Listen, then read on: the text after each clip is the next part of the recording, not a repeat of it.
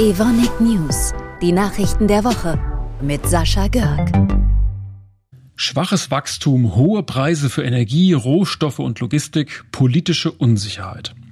In dieser Situation befinden sich Deutschland und Europa. Und die Folgen bekommen wir deutlich zu spüren. Unser Ergebnis ist im ersten Quartal eingebrochen. Eine Erholung ist bislang nicht zu erkennen. Die Lage ist also ernst. Und darauf müssen wir reagieren sagte Christian Kullmann, unser Vorstandsvorsitzender, in seiner aktuellen Audiobotschaft an uns Mitarbeitende. Tja, und wie reagieren wir? Nun, wir halten unser Geld zusammen und vermeiden Kosten, wo immer das möglich ist. Was heißt das nun konkret? Dienstreisen bitte nur noch dann, wenn sie zwingend notwendig sind. Das gilt auch für externe und interne Fortbildungen. Schulungen, die systemrelevant oder aus Compliance-Gründen durchzuführen sind, führen wir durch, klar. Und was ist mit internen Feiern und Ehrungen? Die sollten möglichst im kleinen Rahmen ablaufen. Auf große Veranstaltungen verzichten wir. Was erwartet Christian Kullmann von uns?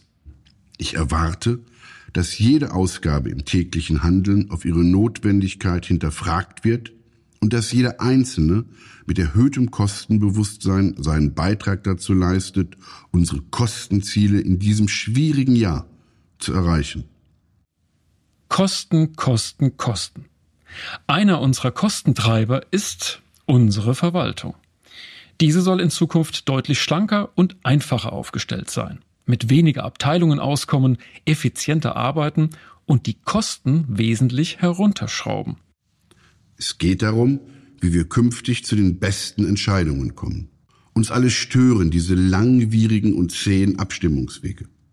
Wir alle leiden unter überflüssiger Bürokratie. Daher wollen wir unsere Strukturen und Prozesse grundsätzlich hinterfragen und uns von den Besten inspirieren lassen. Weniger Komplexität in unserer Organisation, klare Verantwortlichkeiten und eine deutlich größere Führungsspanne besinnen wir uns auf unsere Stärken. Wir haben ein starkes Fundament. Unsere Leistung zeigt sich auch in unserer stabilen Dividende von erneut einem Euro und 17 Cent je Aktie für 2022. Diesem Vorschlag stimmte die Hauptversammlung der Evonik Industries AG vor wenigen Tagen zu, die übrigens erstmals komplett virtuell durchgeführt wurde. Unser Vorstand und Aufsichtsrat beantwortete viele Fragen. Wie rentabel ist Evonik? Wie sehen unsere Strategien zu Klimaschutz, Wasserstoff und den anstehenden Unternehmensverkäufen aus? Drei neue Aufsichtsratsmitglieder wurden gewählt und Bernd Tönjes als Vorsitzender dieses Gremiums im Amt bestätigt.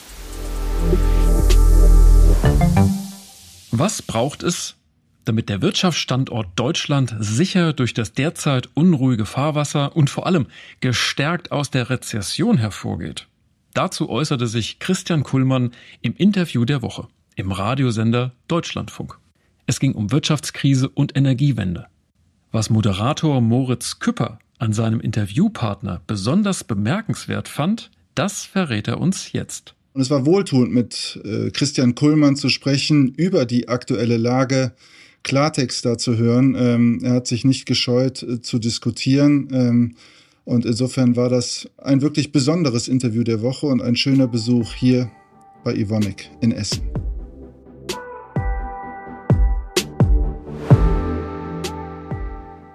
Zur Herstellung unserer Produkte braucht es Anlagen, die wiederum Energie benötigen.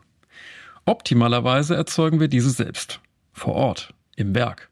Im Chemiepark Mahl übernehmen diesen Job zwei neue Gas- und Dampfturbinenkraftwerke. Die lassen sich so steuern, dass genau die Menge an Energie zur Verfügung gestellt wird, die man gerade benötigt. 270 Megawatt Strom erzeugen die beiden neuen Kraftwerke. Das entspricht in etwa dem Bedarf von 750.000 Haushalten. Da bleibt sogar noch ein bisschen was übrig. So erhalten rund 2000 Marler Haushalte künftig Fernwärme von uns. Und noch was. Die neuen Kraftwerke sind brennstoffflexibel ausgelegt. Das bedeutet, dass nicht nur Erdgas, LPG oder Restgase aus der Produktion zur Stromerzeugung genutzt werden, sondern perspektivisch gesehen auch ein ganz anderer Energieträger. Dazu Mona Neubauer von Bündnis 90 Die Grünen, ihres Zeichens Ministerin für Wirtschaft, Industrie, Klimaschutz und Energie in Nordrhein-Westfalen. Bis zum nächsten Mittwoch. Wir hören uns. Hier wird gezeigt, wie Transformation gehen kann. Es ist perspektivisch in naher Zukunft die Verabschiedung aus der Steinkohle, der Einsatz von Gas im Übergang, aber in der Perspektive alles vorbereitet für grünen Wasserstoff. Und das für die Beschäftigten hier am Chemiestandort in Mahl, für den Standort Nordrhein-Westfalen mit einem Unternehmen, was damit zeigt, die Herausforderung ist angenommen und wir werden die Probleme lösen, weil wir hier in Nordrhein-Westfalen weiterhin Teil der Lösung sein wollen für die großen Herausforderungen, wenn es um Klimaneutralität, wenn es um Rohstoffleichtigkeit geht. Das ist ein toller Tag für eine Klimaschutzministerin. Evonik, Leading Beyond Chemistry.